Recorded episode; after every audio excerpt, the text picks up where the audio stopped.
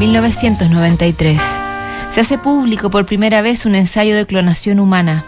Los dinosaurios regresan a nuestras vidas en el estreno de Jurassic Park.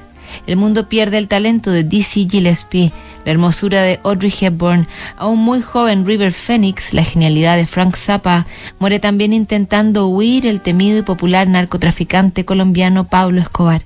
Por esos días el primer ministro de Reino Unido es John Major y recibe una inesperada carta de alguien que, también inesperadamente, comparte una secreta coincidencia con él. Se trata de uno de los seis amados de la tropa Monty Python, Eric Idle. Como el genial escritor, músico, guionista y humorista británico, si conoce el dato que los une, aprovechó de escribirle a la máxima autoridad de la isla una carta. Honorable Primer Ministro John Mayor, número 10 de Downing Street, Londres, 12 de enero de 1993. Estimado John Mayor, el 29 de marzo tú y yo cumpliremos 50 años.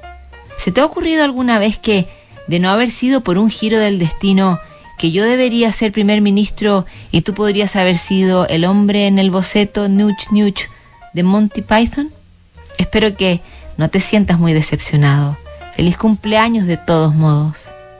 No sabemos si Mayor contestó, ni siquiera si le hizo gracia el ejercicio, pero seguramente se quedó pensando y quizá concluyó que si de popularidad y simpatía del público se trata, haber ocupado el puesto de su mellizo no hubiera estado nada de mal.